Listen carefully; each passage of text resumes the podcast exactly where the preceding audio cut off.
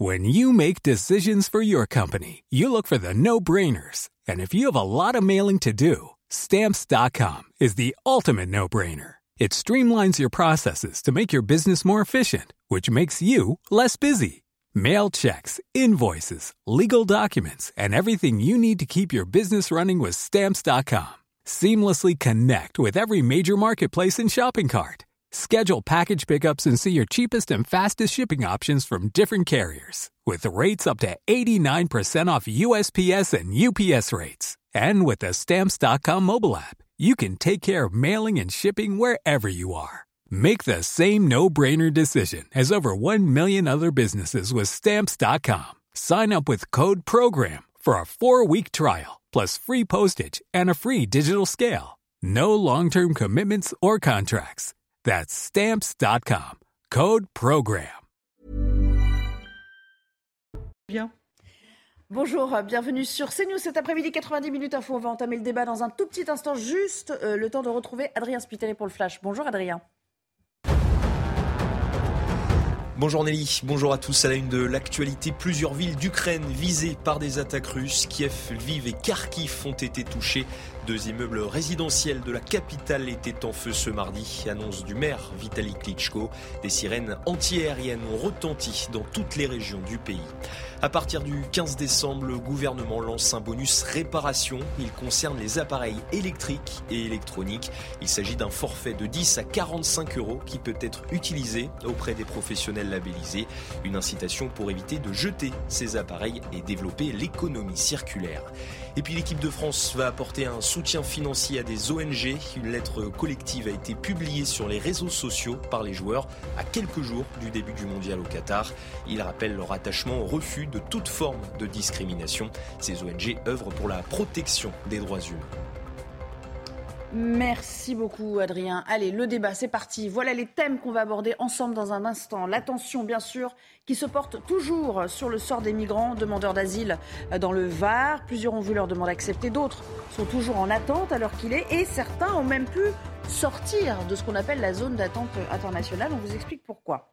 Et alors que les patrouilles travaillent d'arrache-pied à Calais pour stopper les traversées de la Manche sans toujours avoir le, succès euh, souhaité, regardez euh, ce qu'ils font la, la nuit, ces gendarmes. Là, qu'est-ce que c'est? J'ai de sauvetage. Voilà. Là, c'est déposé par qui Pourquoi Ça, c'est déposé directement par les, euh, petites mains ou les, ou, les, ou, ou les passeurs. On rejoue le match d'Ati Hidalgo au Conseil de Paris sur fond de taxes foncières augmentées. La première accusant en outre la seconde de mal gérer la capitale. Écoutez. Vous avez décidé, je dois le dire de manière un peu honteuse, de manière un peu cachée, par un tweet, une augmentation de 52% de la taxe foncière. Mais quel mépris, mais quel irrespect. Enfin, les Français se ruent sur l'essence encore à peu près abordable avant le passage de la ristourne à seulement 10 centimes demain et à la recherche de systèmes D permanents pour contrer l'inflation. On voit que le hard discount en particulier a la cote en ce moment. Avant, j'y allais, allais quasiment pas encore. Mais là, c'est tout est cher, la viande, tout. C'est incroyable, vraiment. Je venais déjà, mais j'accentue davantage. Voilà un programme assez dense qu'on va aborder euh, avec vous tous. Bonjour Judith Ventrop, merci d'être là. Bonjour Ludovine de la Rochère. Bonjour, Bienvenue également. Et Jean Messia pour nous accompagner. Il va être question, et d'ailleurs on va partir à l'Assemblée d'ici un tout petit instant, parce qu'il y a eu forcément beaucoup de questions de la part des députés autour du, du sort et de l'accueil euh, des, euh, des, migrants de l'Ocean Viking. En tout cas, plusieurs dizaines d'entre eux sont désormais fixés sur leur sort. Leur requête a été acceptée pour certains. On abordera ça avec notre euh, équipe, euh, nos reporters euh, sur place. D'autres qui sont toujours en cours d'examen, alors que le délai hein, court toujours et va s'interrompre dans quelques, minutes. Et puis on a surtout appris que quatre migrants avaient été autorisés à quitter ce qu'on appelle la, zone d'attente pour apparemment des, des vices de procédure. Un petit mot juste en quelques mots avant de filer dans l'hémicycle, Judith Vintrop, sur la gestion de ce dossier et la célérité, la vitesse à laquelle on traite ces demandes. Euh, on aimerait que toutes les demandes soient traitées avec, euh, avec la même célérité, mais euh, le fait même d'avoir accepté ce bateau ouvre un précédent et il va y avoir bien sûr des répétitions. Ludovine de la Recherche, même question, même constat. Est-ce que vous êtes surprise d'ailleurs par la tournure que prennent les choses, puisque on sait qu'il y a un certain nombre de mineurs, il y a des demandes qui ont d'ores et déjà été acceptées. En l'espace de 48 heures, évidemment, c'est un petit peu c'est-à-dire que clairement, euh, les médias étant focalisés, l'intérêt des médias étant focalisé sur ce cas précis, enfin sur les, personnes en question de, de, débarquées par l'océan Viking, là, pour une fois, le ministère de l'Intérieur fait traiter ça de manière très accélérée. mais le problème de fond reste, que moi je fais le pari que nous aurons des adultes qui auront le statut de réfugiés, euh, nous aurons des mineurs qui resteront de toute façon, des adultes avec des mineurs qui resteront aussi. Et quant à ceux qui éventuellement auraient un EQTF, euh, ils vont faire euh, potentiellement 14 recours, aidés et financés par des associations que nous finançons de nos impôts, ainsi que les régions, les départements, etc. Et au final, même s'ils doivent théoriquement quitter le pays, ils resteront sur place. On peut dire aujourd'hui, moi je fais le pari que l'intégralité de ceux qui étaient dans le bateau resteront sur place. Et le comble, c'est que cela euh, crée euh, un précédent. Il y en aura beaucoup d'autres, malheureusement, très vraisemblablement. Même pari de votre côté, Jean Messia Aucun ne partira, à votre sens? Bah, écoutez, si on regarde déjà ceux qui sont là, qui sont sous OQTF et que, eh euh, qui ne partent pas parce que, soi-disant, l'état de droit nous empêcherait de les faire partir, bien sûr que tous ceux qui arrivent par bateau, aucun ne repartira. Et, le, et, le, et je, je, vais même aller plus loin, c'est qu'aucun euh, aucun n'est véritablement, ne rentre véritablement dans le droit d'asile. Aucun. L'Assemblée nationale, c'est parti avec une question précisément sur l'Ocean Viking. Avant de risquer la mort en traversant la Méditerranée, il fait partie de ces 234 rescapés de l'Ocean Viking qu'avec euh, mes collègues sénateurs Marie-Alette Carlotti et Guy Benaroche, nous avons rencontré dimanche dans la zone temporaire de la presqu'île de Gien.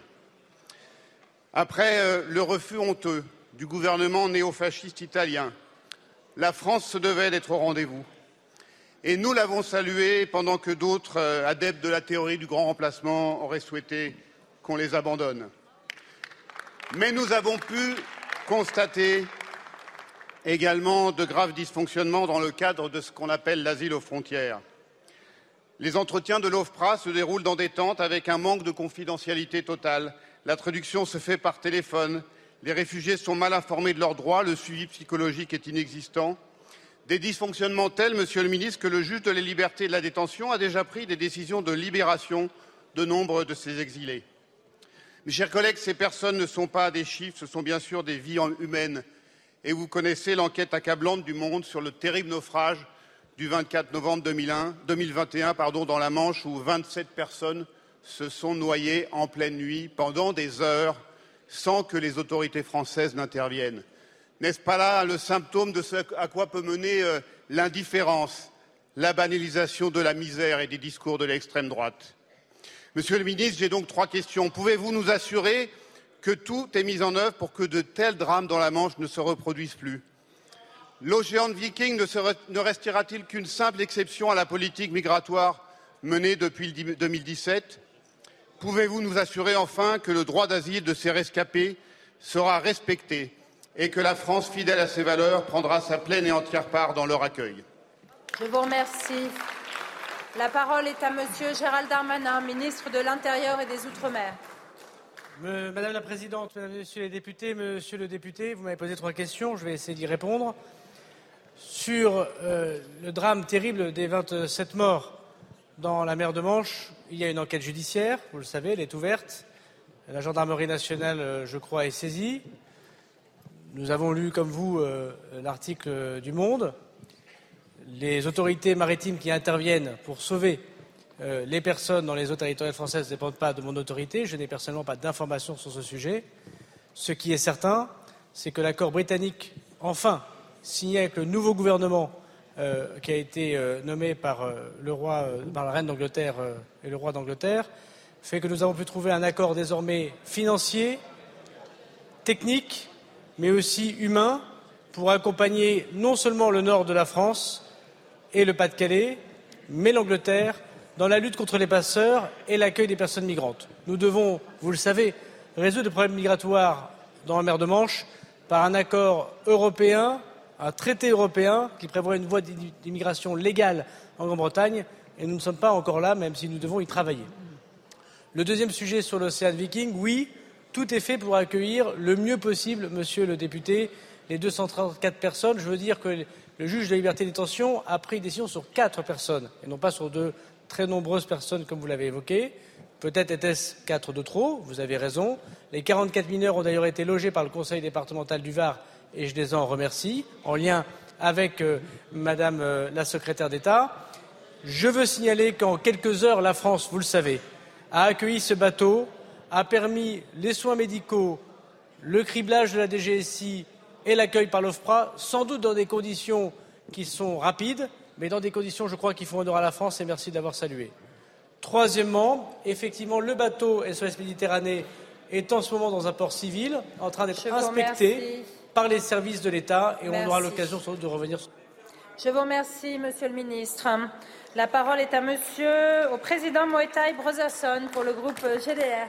Alors, il était question il y a un instant déjà euh, du euh, contentieux, il hein, faut l'appeler ainsi quand même, avec euh, les, Britanniques et de l'accord qui a été passé il y a quelques heures. Mais vraiment, pour, ne pas qu'on... Nous aussi, on doit tenir nos temps. Augustin Donadieu nous attend. J'aimerais qu'on revienne à la situation de la presqu'île de Gien. Augustin, c'est un petit peu compliqué pour qui ne met pas le nez dedans tous les jours, hein, au quotidien. Il y a ceux dont le sort a déjà été statué, ceux qui sont en attente, et puis d'autres qui ont été remis ou en tout cas à qui on a permis de partir? Racontez-nous un petit peu. Effectivement, des vices de procédure soulevés et retenus par la justice. Concrètement, cela concerne quatre migrants. Les vices de procédure euh, nommés sont des horaires de transmission de dossiers ou des registres absents du dossier. Concrètement, ces migrants vont pouvoir sortir de ce site derrière moi cet après-midi. Ils seront libres, tout simplement. Ils auront un visa temporaire de 8 jours et durant ces 8 jours, ils devront se rendre à la préfecture, se présenter à la préfecture pour faire une demande officielle d'accueil sur le territoire.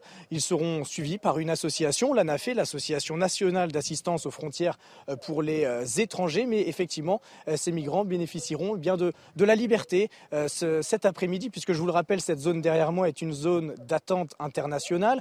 À n'importe quel moment, si un migrant sort de cette zone, touche le trottoir ou la chaussée, à ce moment-là, il se retrouvera sur le territoire français et la procédure sera euh, tout autre. Ce sera centre de rétention administrative, au QTF euh, prononcé par le préfet, des recours dits suspensifs qui lui permettront donc de rester euh, plus longtemps sur le territoire. Donc à l'intérieur, c'est véritablement une, une, législation particulière qui s'applique. Pour les autres, 54 migrants notamment, ce matin, ils se sont rendus au tribunal devant le juge des libertés et de la détention. Alors ça, c'est la procédure normale. Hein. Lorsque vous êtes détenu dans un lieu de privation de liberté, au bout de 96 heures, vous êtes obligé de passer devant un, juge des libertés et de la détention qui va eh bien, donner l'autorisation de prolonger euh, cette euh, détention. Ça a été le cas. Ces personnes sont rentrées euh, dans le site, ils sont revenus du tribunal il y a quelques minutes. D'ailleurs, vous voyez hein, les motards juste derrière, juste derrière moi.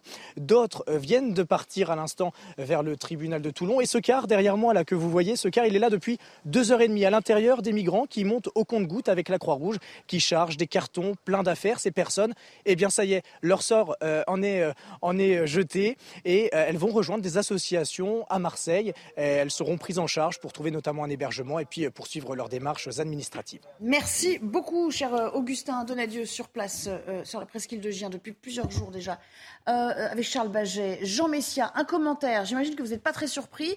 Commentez surtout le, vice de procédure. On voit que l'accompagnement est quand même conséquent. Il y a des bénévoles qui sont là pour euh, trouver la voie pour eux de sortir.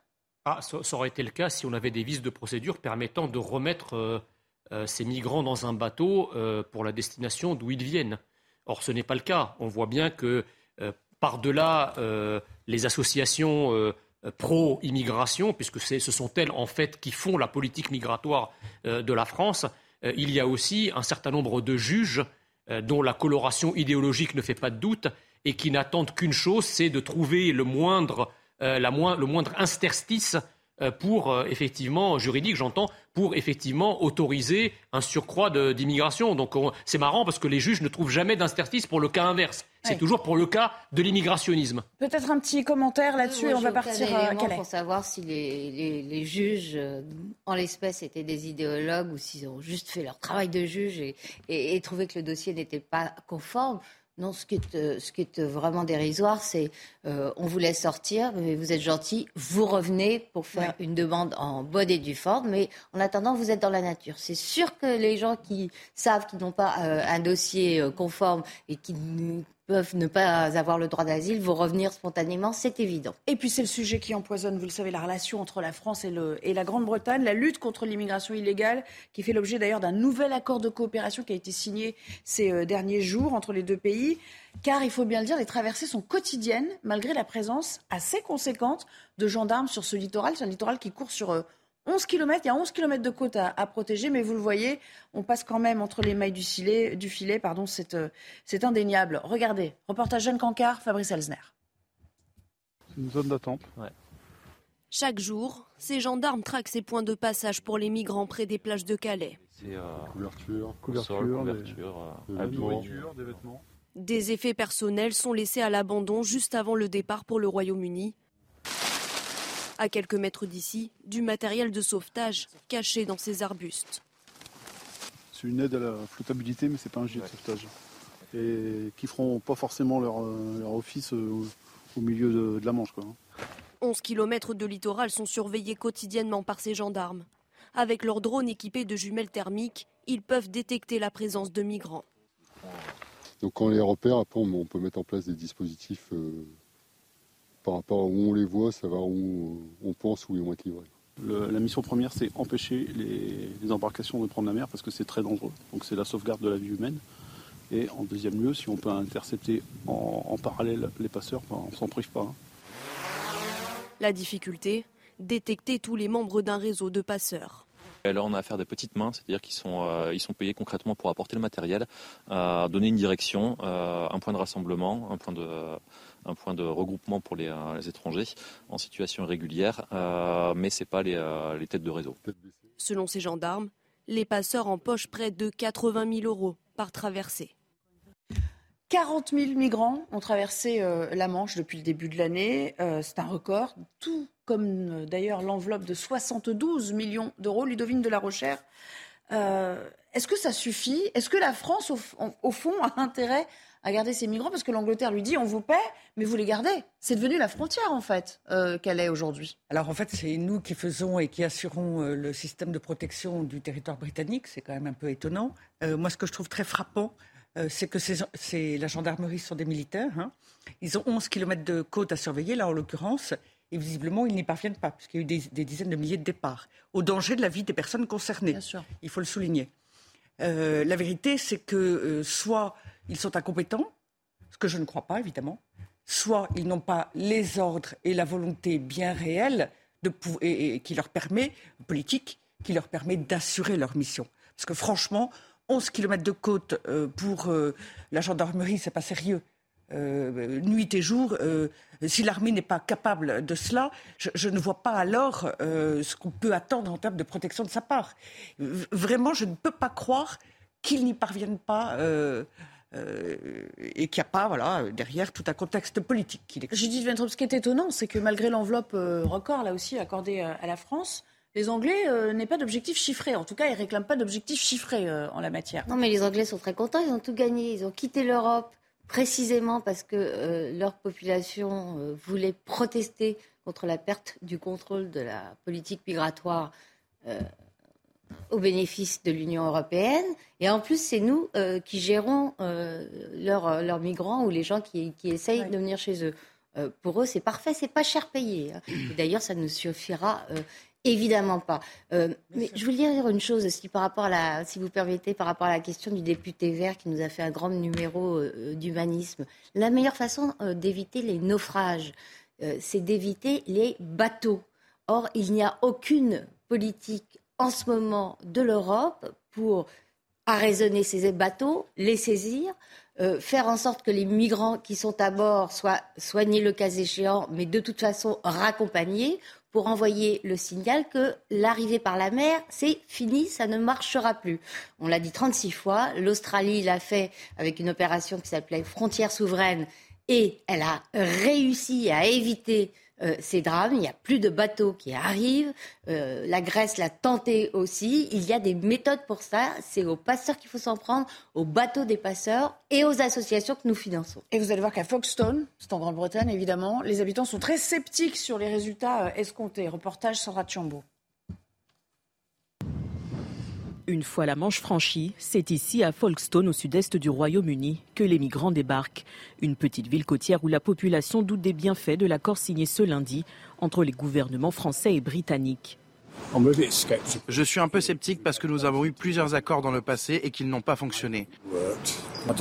Je ne sais pas vraiment ce que les Français vont faire. Est-ce qu'ils vont les garder ou est-ce qu'ils vont les envoyer ailleurs Au milieu de tout ça, il y a des gens, des gens qui souffrent et des gens qui sont victimes de la traite d'êtres humains. Ça me brise le cœur quand je vois ça. Le problème dure depuis de nombreuses années et je pense que nous parlerons encore de la même chose dans 20 ans. Tout ce que je peux dire, c'est que le Brexit a causé un énorme problème à cet égard. Nous avons déjà versé de l'argent et rien n'en est vraiment sorti. Je n'ai aucun problème avec les migrants, mais il y a un processus par lequel ils peuvent et doivent passer pour demander un véritable asile. Selon le gouvernement britannique, plus de 40 000 migrants ont traversé la Manche depuis le début de l'année, un chiffre record justement, sur cette côte, on va retrouver l'une de nos reporters, Jeanne Cancard. Bonjour Jeanne. Euh, vous êtes euh, près de non loin de Calais, j'imagine. On s'interroge. Euh, y a-t-il eu encore de nouvelles tentatives de traversée la nuit dernière?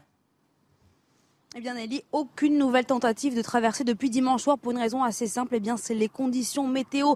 Beaucoup de vent, un vent fort et une mer agitée qui empêche ces traversées. Dans ce cas-là, eh bien, les passeurs ne prennent même pas le risque eux-mêmes d'amener les bateaux qui sont euh, commandés donc par euh, les migrants, les exilés ici qu'on rencontre. Certains nous disent qu'ils ont tenté plusieurs fois, cinq, parfois six fois de rejoindre les côtes anglaises par la mer. Ils nous disent qu'à chaque fois, c'est environ 2000 euros qu'ils ont donné en cash à des passeurs qui encaissent malgré tout l'argent, même si souvent, eh bien, ces tentatives sont avortées, souvent en raison de la présence policière qui est mobilisée ici sur le terrain. La nuit dernière, on a passé une partie de la soirée avec les gendarmes mobilisés, déployés ici tout le long du littoral. Ils sont notamment équipés de drones pour repérer s'il y a des masses de chaleur, des groupements qui attendent le feu vert des passeurs. C'est souvent tard dans la nuit, entre 21h et 2h du matin, qui leur donnent rendez-vous. Mais souvent, eh bien, ce qu'ils font, les policiers, c'est qu'une fois qu'ils les repèrent, ils interviennent déjà pour empêcher, c'est leur objectif premier, empêcher les exilés de prendre la mer au risque de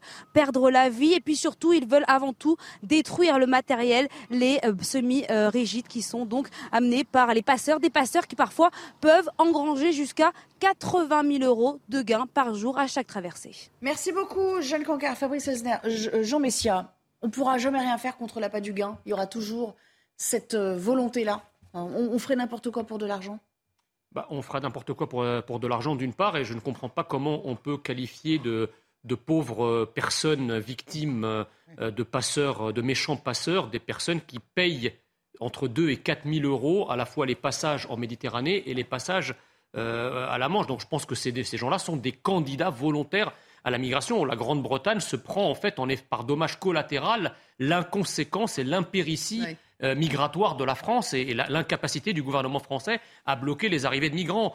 Euh, quant euh, au procès en inhumanité que, font les gauchos progressistes à longueur de journée, moi j'aimerais bien que ces personnes s'intéressent davantage eh à l'humanisme pour les Français, qui eux ont à supporter financièrement le coût de l'immigration et puis ensuite de manière sécuritaire. La question qui se pose, c'est comment un Gérald Darmanin peut nous dire qu'il y a un lien entre, certaines immigrations, la délinquance et la criminalité, et en même temps ne pas arrêter le flux d'immigration.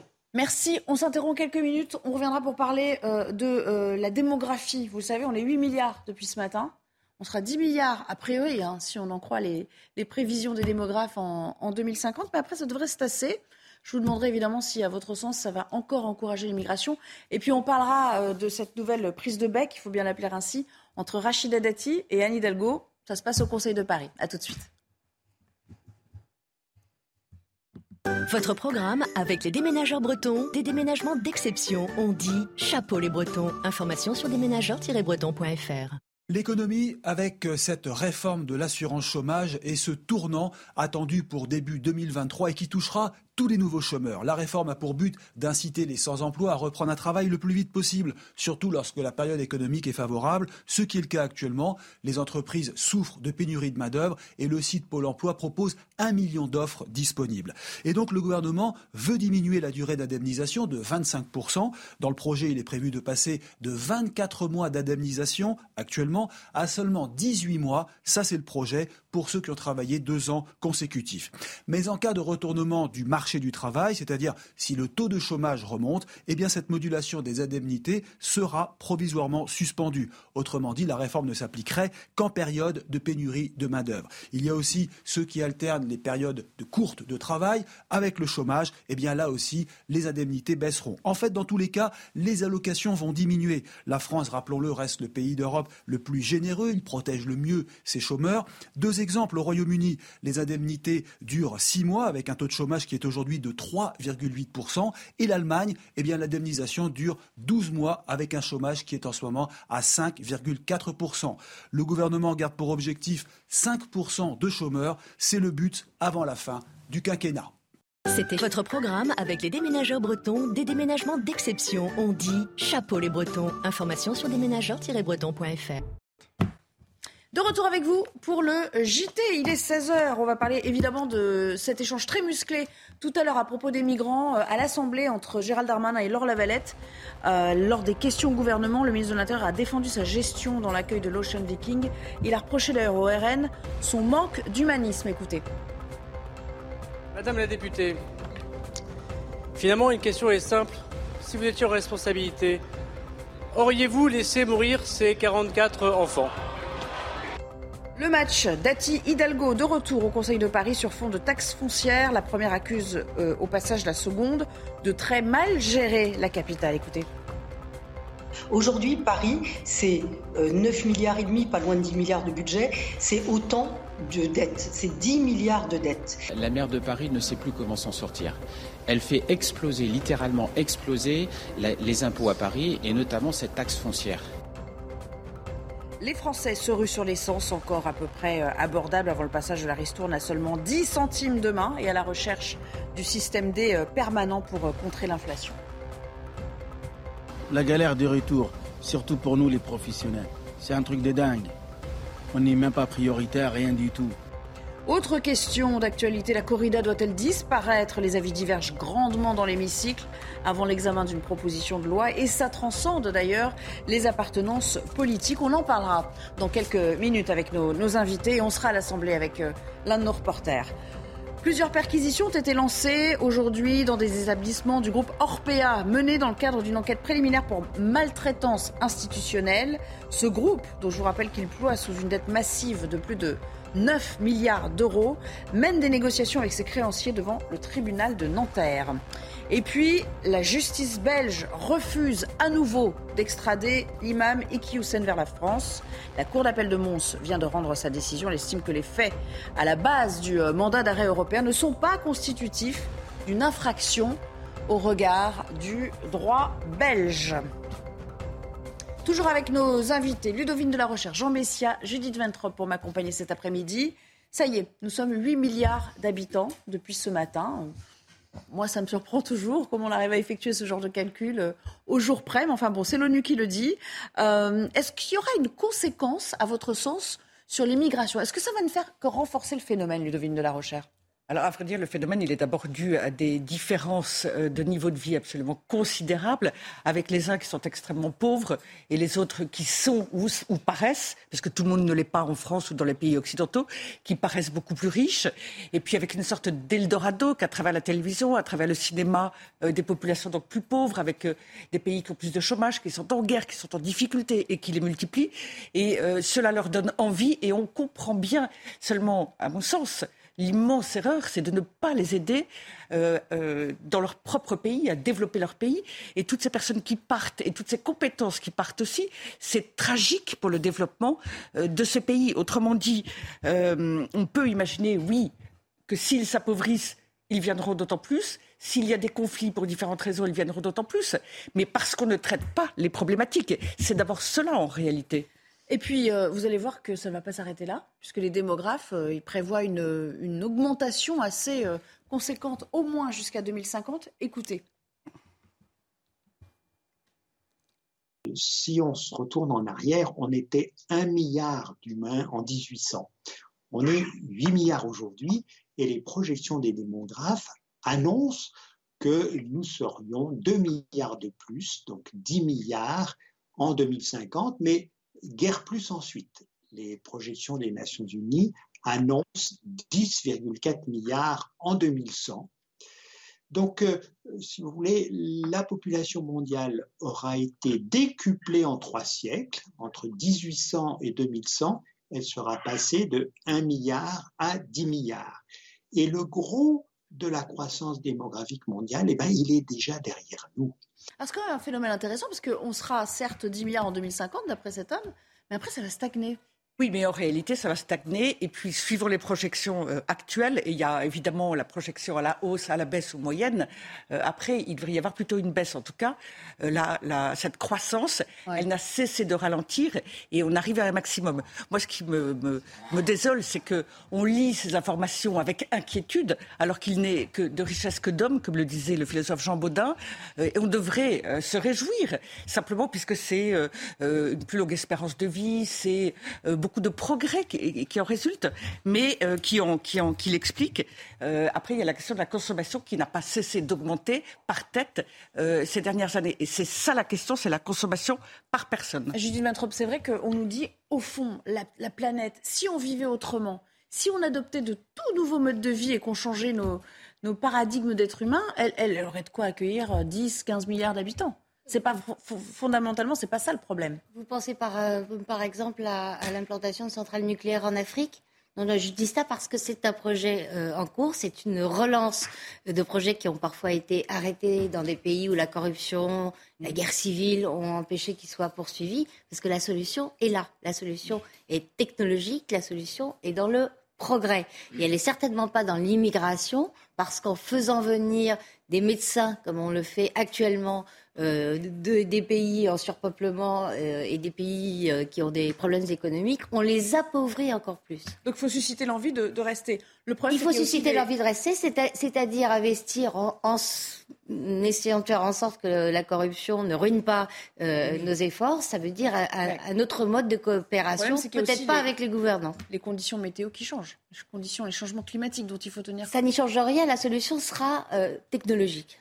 Jean bah, écoutez, moi je suis toujours un peu surpris de voir euh, euh, cette question de l'explosion démographique euh, être prise en considération exclusivement finalement par les pays occidentaux qui eux-mêmes ont depuis longtemps effectué leur transition démographique et ne sont pas véritablement concernés par cette explosion, alors que les pays qui sont à l'origine de cette augmentation de la population mondiale, donc euh, pour faire court, les pays de l'hémisphère sud, eh bien, ils ne sont pas dans, ces, considérations ou dans cette inquiétude. Donc c'est un peu, si vous voulez, comme le, dérèglement climatique ou le réchauffement climatique. C'est-à-dire les, premiers à en parler, comme les, dirigeants français, sont aussi les moins, concernés puisque la France est, vertueuse en la matière. Et la démographie, c'est exactement la même chose. Et il s'est passé quelque chose aujourd'hui au Conseil de Paris. Euh, ça a à nouveau euh, chauffé entre Rachida Dati et Anne Hidalgo autour de la taxe foncière. Il faut dire que euh, la maire du 7e arrondissement ne goûte pas trop à la méthode choisie par Anne Hidalgo pour annoncer, pour signifier à, ses administrés que cette taxe, euh, foncière pardon, euh, allait augmenter d'un peu plus de 50%. Écoutez l'extrait qu'on vous a choisi alors que les conseillers de Paris ne disposaient ni du rapport, ni d'aucune information en ce sens, vous avez décidé, je dois le dire de manière un peu honteuse, de manière un peu cachée, par un tweet, une augmentation de 52% de la taxe foncière. Mais quel mépris, mais quel irrespect. Oui, ça vous fait sourire et ça vous fait rire. Ça ne fait ni sourire ni rire les Parisiens. Irrespect du Conseil de Paris. Avec une attitude, avec une attitude qui met à mal le fonctionnement démocratique de cette Assemblée. Y a-t-il des Parisiens parmi vous Vous êtes parisienne? Ah bah vous allez payer hein, en 2023. 52% euh, de plus. Vous la rejoignez dans ce C'était pas la chose à faire? En fait, elle parle beaucoup de la, forme. Euh, elle a sans doute euh, raison, mais le plus inquiétant, c'est le fond. C'est le fond, évidemment. C'est le fait que Madame Hidalgo gère Paris d'une façon que la Cour des comptes a eu à plusieurs reprises euh, l'occasion de qualifier de délétère. Ce n'étaient pas les mots de la, Cour des comptes, c'était ce qui leur sortait. Euh, je me rappelle d'un rapport de la Cour régionale des comptes en 2017 euh, qui disait qu'il y avait deux fois et demi plus d'employés municipaux à la mairie de Paris qu'à Londres à peu près dans les mêmes eaux que Rome, beaucoup plus qu'à Madrid. Alors, qu'est-ce qui fait qu'on est obligé d'avoir tellement plus d'agents municipaux? Bah, Je ne sais pas. En, tout cas, on ne le voit pas ni à la propreté, ah, euh, ni à la sécurité. Ah bah justement, elle n'est pas le seul à le dire, parce que Clément Bon aussi, il va de son petit mot sur la gestion calamiteuse, je reprends le terme de Rachida Dati, d'Anne Hidalgo à Paris. Écoutez. Je dirais qu'elle est, sur le plan financier, catastrophique. Et ce qui, euh, je pense, est le plus choquant dans cette affaire, c'est de ne pas assumer ses responsabilités. De quoi parle-t-on? D'une hausse de la taxe foncière euh, proposée par la maire de Paris et sa majorité, qui serait de 50%. Quand on regarde ce qui se passe dans les autres villes de France, c'est en moyenne 5%. Donc ce n'est pas une bagatelle. Et surtout, euh, il y a ce discours que je trouve trop facile et indécent qui consiste à dire c'est la faute de l'État. Mais la ville de Paris et sans doute avec l'île de France, les collectivités qui ont été le plus aidées par l'État dans la crise Covid en particulier. Ludovine, il y a un petit côté, c'est jamais sa faute. Elle, se défausse un peu ah, C'est tout à fait systématique chez elle. Euh, et euh, moi, il me semble que, euh, rappelez-vous l'histoire des Vélib. Rachida Dati fait retirer le contrat avec Vélib. Enfin, le contrat avec Vélib s'arrête suite à des difficultés. Tout a été retiré, tout a été démonté pour refaire la même chose, mais avec une autre entreprise. Un gâchis sur le plan écologique, c'était une catastrophe. Sur le plan budgétaire, effarant. Et finalement, c'est assez assez emblématique de la manière dont la ville de Paris est gérée. J'ajoute deux choses. Un clientélisme incroyable avec des associations très gauchos, pour la faire court, euh, qui sont largement financées par euh, la mairie de Paris, confère l'Océan Viking, enfin pardon, SOS Méditerranée, euh, auquel la ville de Paris voudrait donner encore 100 000 euros de plus. 100 000 euros, c'est considérable. et puis, la question des logements sociaux. Madame Hidalgo est partie depuis des années sur une politique d'achat et de rachat de tous les immeubles qu'elle peut, anciens ou modernes, pour pouvoir euh, créer des logements sociaux.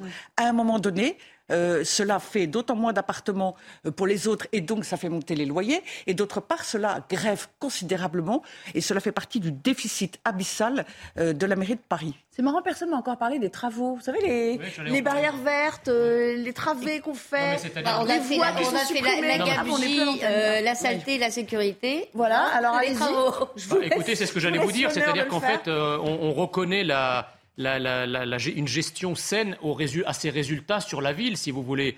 Euh, moi, ce qui m'étonne, c'est ce décalage entre euh, la dette abyssale de la ville de Paris et euh, le résultat qu'on constate. D'abord, la circulation est devenue un enfer. Tout ça parce qu'il y a une politique de voirie, une politique de travaux, une politique de circulation qui défie le bon sens. Enfin, il suffit d'en parler à n'importe quel chauffeur de taxi ou n'importe quel chauffeur de VTC qui pratique la capitale à longueur de journée, et même en tant qu'utilisateur occasionnel. chantier. Euh, on, voilà, c'est que la ville est tout le temps, elle est en permanence en travaux. Vous allez sur, les, sur le, la, voie Georges Pompidou et au-dessus, vous avez des chantiers qui, qui n'arrêtent pas, qui sont toujours là, qui provoquent des goulets d'étranglement. Je vous parle même pas de la saleté, des dans la ville, des, des poubelles, etc.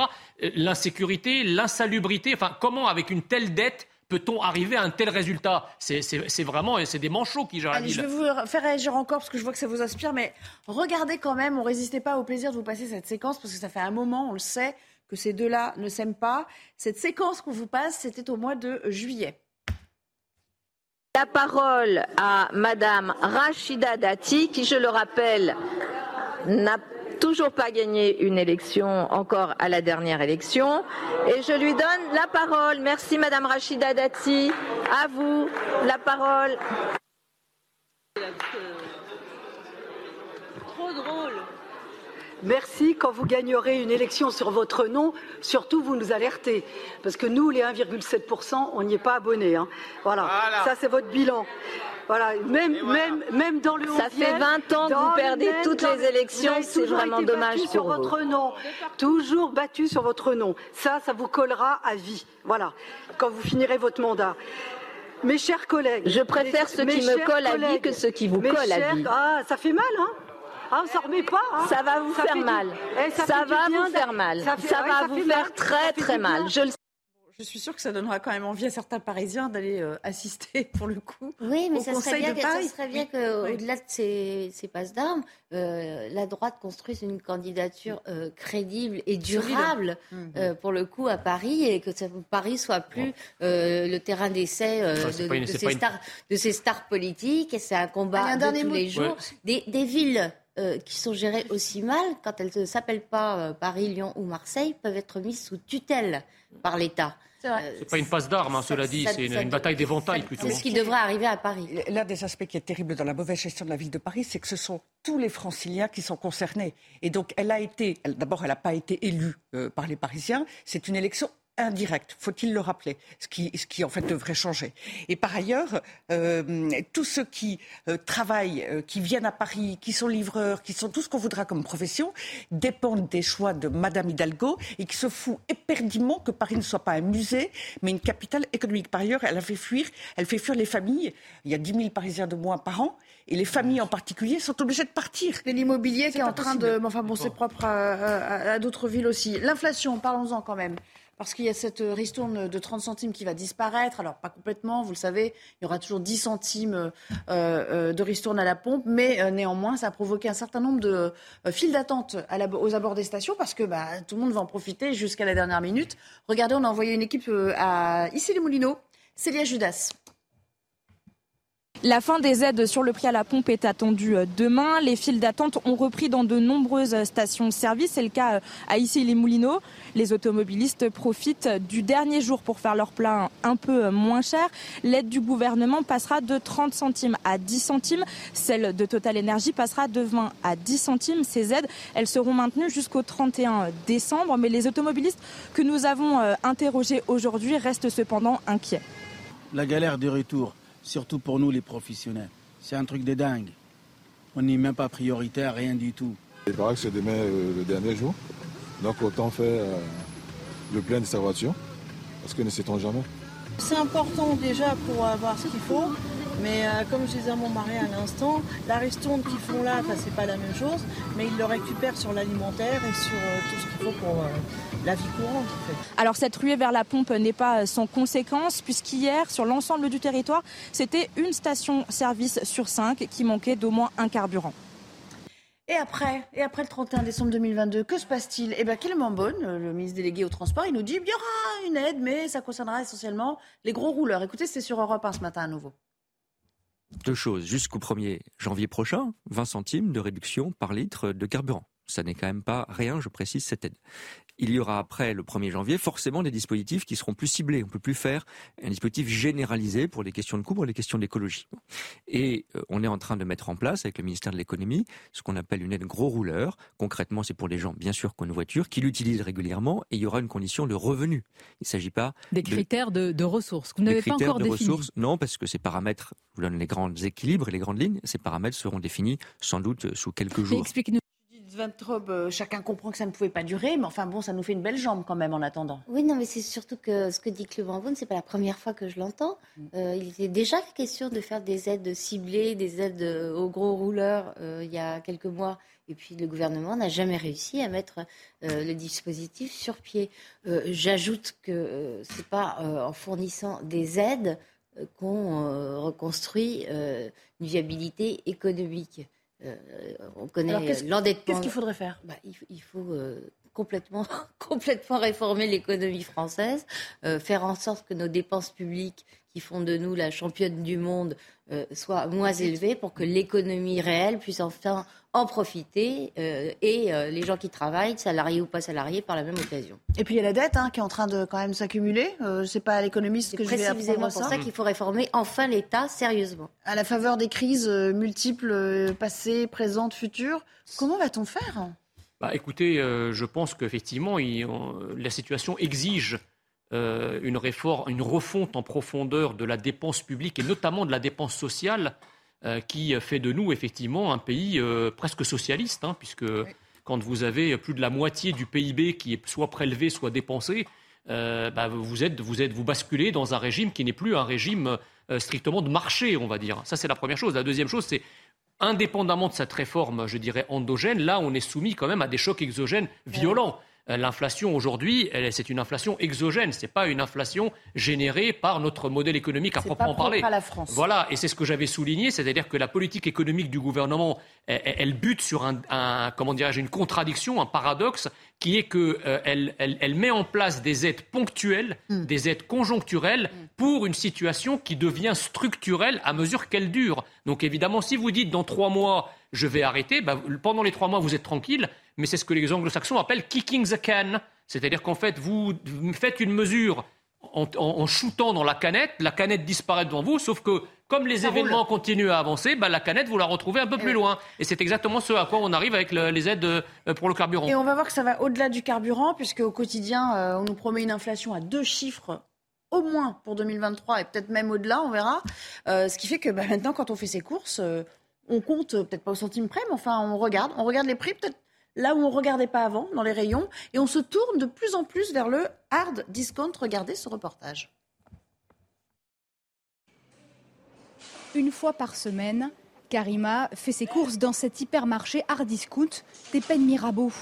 Actuellement, la seule solution abordable, selon elle, pour remplir le frigo pour ses quatre enfants.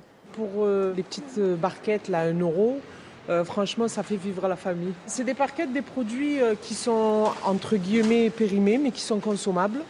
Et donc voilà, donc j'ai pris des salades toutes défraîchies pour mes poules. Et le reste, ça sera pour nous, quoi. À un euro. Mais avec l'augmentation des prix, la famille doit faire des sacrifices. Ah oui, les sorties et les vêtements. C'est officiel. Euh, la viande. Je dis aux enfants que c'est pas bon. De toute façon, c'est pas bon pour la santé, la viande. Elles le savent. Hein. Donc, euh, de temps en temps, on se fait des, des, petits, des petits écarts, mais sinon. Euh, Trop cher Ah, bah oui. Karima dépense en moyenne 500 euros par mois pour les courses de la famille. Comme elle, de nombreux clients se tournent désormais vers ces enseignes low cost. Ludovine de la Recherche, vous aussi vous êtes mère de famille. Hein. Euh, on a entendu cette dame qui disait bon bah on mange moins de viande. Je crois qu'ils appellent ça le flexi. Euh, flexi vegan. Végétarien. Enfin bon, c'est-à-dire qu'on choisit plus de jours dans la semaine maintenant où on sucre la viande. Alors avant c'était peut-être par choix, par mode de vie, hein, par choix personnel. Là c'est peut-être par nécessité. Vous avez fait des choix aussi un petit peu ardus ces derniers temps? Oui, bien sûr. Euh, et euh, on a beaucoup de chance aujourd'hui parce qu'il y a beaucoup d'applications, de sites qui permettent de covoiturer, qui permettent de louer une voiture à très bas prix à un particulier, qui permettent d'emprunter un outil de bricolage. Euh, il faut dire que à cet égard-là, Internet et les applications de partage facilitent le quotidien sur un certain nombre de dépenses auxquelles on ne peut pas échapper et pour, pour lesquelles avant on aurait acheté ou louer. Et, je trouve que c'est euh, là un vrai progrès. En revanche, ce qui me choque beaucoup, c'est que le gouvernement n'a jamais, jamais, jamais une parole pour les familles. Au grand jamais. Par exemple, le chèque carburant, c'était un chèque, pour, euh, un chèque de 100 euros pour les salariés en dessous d'un certain niveau de vie, enfin d'un certain seuil de revenus. Et ce chèque était le même pour un salarié vivant seul, euh, pour un salarié ayant plusieurs enfants ou pour un couple ayant aussi des enfants. Et euh, il n'est rien prévu. 75% des familles, c'est un père et une mère qui élèvent des enfants. Et il y a aujourd'hui 25% de familles monoparentales. Les familles monoparentales sont euh, beaucoup plus aidées aujourd'hui, et c'est bien. Mais les autres sont absolument oubliés. La politique familiale a été largement déconstruite et Emmanuel Macron, qui ferait mieux de se préoccuper de la natalité, notamment parce qu'il veut régler la question des retraites, n'aide absolument pas les familles. Alors qu'il n'y a, pas toujours de salaire. Il n'y a pas toujours de salaire. Alors qu'il n'y a pas toujours de salaire. Il a. Euh, n'y a pas toujours de salaire. il y a une mère, euh, l'un des deux en congé parental ou à temps partiel. Euh, parce que éduquer des enfants, il faut être un tout petit peu présent et les choses ne sont pas si simples et de plus en plus difficiles. Il faudrait être plus à l'écoute des besoins des, des, familles à proprement parler. Mais ça rejoint encore une fois l'état interventionniste tel que le décrivait euh, Jean Messia. Est-ce qu'il faut sortir aussi de ce cercle-là? Oui, il faut sortir de ce cercle-là, mais ne ressortir que par la dépense publique. Je suis désolée, euh, j'insiste, Jean, mais dans euh, l'explosion du prix de l'essence, bah, la, partie non exogène, la partie endogène, c'est les taxes.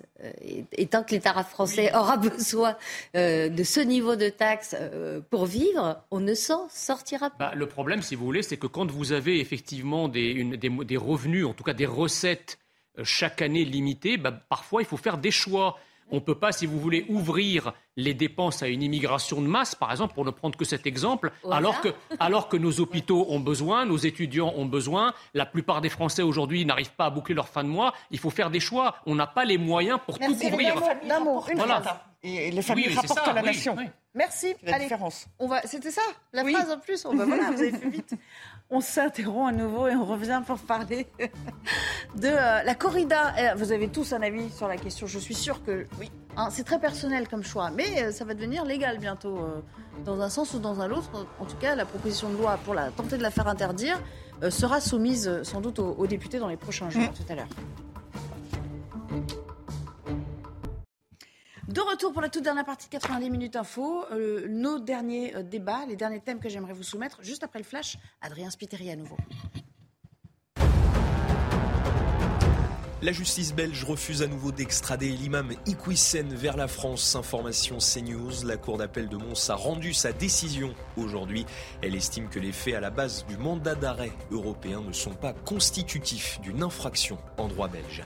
Plusieurs villes d'Ukraine visées par des attaques russes, Kiev, Lviv et Kharkiv ont été touchées. Deux immeubles résidentiels étaient en feu dans la capitale ce mardi, annonce du maire Vitaly Klitschko. Des sirènes anti-aériennes ont retenti dans toutes les régions du pays. Certaines sont victimes de coupures d'électricité. Et puis des militants écologistes s'attaquent à une œuvre de Klimt. Le tableau Mort et Vie a été aspergé d'un liquide noir au musée Léopold de Vienne. Le groupe Dernière Génération est derrière cette action. Les deux hommes ont été neutralisés par un employé du musée. Ces dernières semaines, des actions similaires sont menées dans le monde occidental. Nous allons parler de la corrida. La corrida, tradition ancestrale ou euh, pratique brutale et archaïque? En tout cas, une proposition de loi pour tenter de l'interdire arrive à l'Assemblée nationale. On va en parler avec vous, notamment euh, Gauthier Lebray. Bonjour. Le moins qu'on puisse dire, Gauthier, c'est que l'idée même dépasse complètement, transcende les clivages politiques. Oui, alors on a appris aujourd'hui que ça Dominique Faure, secrétaire d'État chargé de la ruralité, qui allait euh, défendre la position du gouvernement. Et la, position du gouvernement, quelle est-elle? Eh bien, ils vont s'opposer au texte d'Émeric Caron. Le gouvernement va défendre en quelque sorte euh, la corrida. Alors pourquoi c'est une secrétaire d'État inconnue du grand public qui va défendre la position du gouvernement? Deux raisons. Déjà, il n'y avait pas beaucoup de ministres plus médiatiques qui se bousculaient pour eh bien, porter euh, la position du gouvernement sur un texte aussi polémique. A contrario, Éric Dupont-Moretti, lui, s'était proposé grand aficionado. Il s'était proposé donc pour porter eh bien, la position euh, du euh, gouvernement, mais le gouvernement ne voulait pas en faire un sujet trop médiatique. Si vous aviez des passes d'armes entre Émeric Caron de la France Insoumise et Éric Dupont-Moretti, euh, garde des Sceaux au sein de l'hémicycle, ça, aurait eu une grande résonance médiatique. Mais vous le disiez très justement, Nelly, ça divise de, de nombreux groupes, à commencer par la majorité. Aurore Berger, chef de file des députés Renaissance, a signé il y a quelques semaines une tribune s'opposant à la corrida, où la corrida était même comparée à un acte de barbarie. Sylvain Maillard, qui eh bien, euh, dirige les députés Renaissance en l'absence d'Aurore Berger pour congé euh, maternité, va voter le texte d'Émeric Caron contre l'avis euh, du gouvernement. Alors du côté des députés Horizon, vous savez, le parti d'Édouard Philippe, on devrait voter contre le texte d'Émeric Caron. Pareil pour les Républicains, je vous propose d'écouter plusieurs réactions qu'on a recueillies ici à l'Assemblée aujourd'hui. Moi qui suis née dans le sud de la France, qui fait partie de cette culture occitane, qui la connaît bien, je peux vous assurer une chose, ça n'a jamais fait partie de la culture occitane que de pratiquer la corrida. On est nombreux à vouloir plutôt défendre euh, la corrida, qui est une, une, vraie, une vraie tradition, euh, un élément de, patrimoine culturel dans, de très nombreuses villes de notre pays. Je vais voter contre cette interdiction de loi euh, qui vise à interdire la corrida. Il y a de moins en moins de monde euh, qui, euh, qui participe à, ces corridas. C'est quelque chose qui, avec le temps, s'épuise et se perd. Ce n'est pas le principe de défendre la corrida, mais je ne vois pas quel est l'objet de l'interdire aujourd'hui. Voilà, vous ne l'avez pas entendu dans les sons, mais ça divise aussi du côté du Rassemblement national. Par exemple, un député comme Julien Audoul, qui se dit plutôt animaliste, va voter en faveur du texte d'Emeric Caron. À l'inverse, ça divise aussi à gauche. Vous avez Boris Vallot, député euh, socialiste des Landes. Dans les Landes, eh bien, il y a des corridas, il y a des élevages de taureaux. Il va voter contre le texte d'Emeric Caron. Ce texte, il arrive dans l'hémicycle le 24 novembre prochain et il est débattu en commission dès demain. Merci beaucoup, merci cher Gauthier, voilà qui est euh, bien complet et merci à Florian Paume pour la réalisation de, ce duplex avec vous à l'Assemblée nationale. Euh, ça vous intéresse? Est-ce que le débat va vous passionner, euh, Jean Messia? Est-ce que vous avez un avis propre sur cette question? Bah, Oui, mais je ne suis pas le seul. Je veux dire, 81% des Français, d'après un sondage de l'année dernière, je crois, se disent contre cette pratique. c'est une pratique qui est effectivement assez barbare parce qu'on dit que c'est de l'art. Moi, je veux bien. Mais l'art n'implique pas, normalement, dans, euh, la, mort, la mise à mort, la torture d'un animal. c'est ce qui se passe. On peut très bien, si vous voulez imaginer, je ne sais pas, une course camarguaise, une course landaise, un spectacle avec le taureau où on fait olé olé, sans forcément, sans, voilà, sans mise à mort, sans couper la, queue du, taureau à la fin. Je veux dire, vous savez, c'est, comment dirais-je, euh, la corrida est à l'art presque ce que le viol serait à l'amour, d'une certaine façon. Judith Ventrobe, vous n'êtes pas d'accord, vous? Non, mais c'est surtout que moi, je ne suis pas spécialement amateur. Euh, euh, j'ai vu des extraits télévisés, je n'y suis jamais allée, je n'irai sans doute jamais. On peut les remplacer par des ersatz ou des, ou des courses de taureaux, ça, qui existent par ailleurs. Mais après, où on s'arrête? Parce que vous aurez les mêmes écolos qui vous diront que c'est de la cruauté euh, de faire euh, défiler les taureaux dans les, dans les mm. rues alors que les gens les attrapent, euh, oui, enfin, ça, leur jettent. Mais, ça n'en finira pas. Alors, nous, on considère qu'on a un patrimoine culturel, et quand je vois Sandra Régol dire que ça n'a jamais appartenu à la culture occitane, là, je te dois dire. Elle n'a pas participé au fait votive, alors. Hein, je dois dire que les c'est référence aux ancienros, à laquelle on aura droit de la part d'une écolo. Il y a juste deux choses, si vous voulez, c'est que. Le, ça fait partie de l'identité, c'est un thème, normalement, c'est quelque chose gouvernement, euh, le, gouvernement, peut pas, le, gouvernement ne peut pas, si vous voulez, interdire les cirques avec des animaux vivants euh, où les animaux, bon an, mal an, sont. Ce qui a été fait. Euh, voilà ce qui a été fait. Et en même temps, autoriser la corrida. Enfin, on est chez les fous, là. Il faut, avoir un, minimum de, un, minimum de cohérence. Alors moi je pense que d'abord on mélange tout parce qu'il y a beaucoup de corridas dans lesquelles il n'y a pas de mise à mort. Il y a des corridas, ce qu'on appelle des corridas portugaises d'une part. D'autre part, à la limite, je comprendrais mieux qu'on s'inquiète des corridas à cheval, exactement, qu'on s'inquiète des corridas pour le danger euh, en fait, pour les risques que prennent le Matador et les péones, ceux qui l'entourent. Honnêtement, moi, j'ai été à beaucoup de corridas et en fait, moi, je suis toujours mal à l'aise. C'est très, très beau. Vraiment, c'est extraordinaire. Euh, il y a un défi entre l'homme et l'animal. Euh, c'est magnifique, mais c'est vrai que j'ai peur pour ceux qui. J'avoue que j'ai peur pour l'homme. Et l'autre chose, c'est que il y a des millions, enfin des centaines de milliers de bêtes qui sont tuées cruellement dans des abattoirs. Ça, ça aurait du sens de se battre là-dessus. Mais je voudrais, je voudrais ajouter d'autres choses. Derrière, c'est l'idéologie antispéciste, et c'est là où il ne faut pas être naïf. Ils, mettent, ils, considèrent que les animaux sont des victimes de l'homme, euh, et, ils mettent sur le même pied l'homme et l'animal, et ça, je le conteste absolument. Un dernier mot quand même. Euh, vous avez peut-être entendu euh, Pierre de Villiers, l'ancien chef d'état-major des armées, exprimer des regrets sur la disparition du service militaire. Un petit extrait, et très vite, je vous demanderai votre avis. Il fallait professionnaliser nos armées pour faire face au nouveau contexte géostratégique issu de la chute du mur de Berlin et de la fin du monde bipolaire, mais simultanément, peut-être a-t-on commis une, grave erreur, une, myopie en, quelque sorte, de, supprimer ou de suspendre ce service national qui était un impôt où chacun apprenait à connaître l'autre. Et c'était un des meilleurs outils qui existaient pour que la cohésion nationale existe réellement. De table, en une phrase, était-ce une erreur, oui, non euh, moi, je dirais non, euh, pour avoir eu euh, beaucoup d'amis qui ont fait leur service militaire, que de temps perdu, que, que, de, que de bêtises faites. Et dans l'état où est la société euh, actuellement avec euh, l'infiltration islamiste qu'on commence tout juste à remarquer dans l'armée, euh, vraiment, ça ne résoudra aucun des deux. Ludovine de la Recherche. Moi, je pense que ça a été une erreur historique, précisément. alors, moins sur le plan militaire, faut être honnête, que sur le plan social. D'accord. Et Jean, Jean Messia, fallait ah, laisser le service intact? Ah, Je pense que ça a été une erreur monumentale de l'avoir supprimé parce que j'entends les arguments de Mme Van mais enfin, euh, on lutte contre une idéologie par une autre, par une autre idéologie, par l'identité nationale. Donc ce n'est pas parce que vous cassez une organisation euh, que vous luttez contre l'idéologie qui peut la pénétrer. Euh, c'est incohérent. Par contre, effectivement, le, service militaire permettait d'être un creuset identitaire assimilationniste très fort, une assimilation sociale, une assimilation éducative et aussi une assimilation nationale. Parce que c'est ça, c'est par ce vecteur-là que des générations. En pratique, c'était pas ça. Non, mais c'est pas parce que vous aviez quelques-uns qui échappaient au service militaire, vous savez. Euh, c'est voilà, euh, c'est pas pas une minorité qui, qui, qui, jette un voile sur la majorité. Merci à tous. Merci, c'était passionnant d'être euh, avec vous cet après-midi. On a essayé d'aborder le plus de, sujets d'actualité possible dans un instant. Vous en reprendrez euh, certains, vous en redécouvrirez euh, certains chez Laurence Ferrari. Punchline à suivre. Je vous dis à demain, 15h30. Merci Nelly. Non, mais il y en a pour. Retrouvez tous nos programmes et plus sur cnews.fr.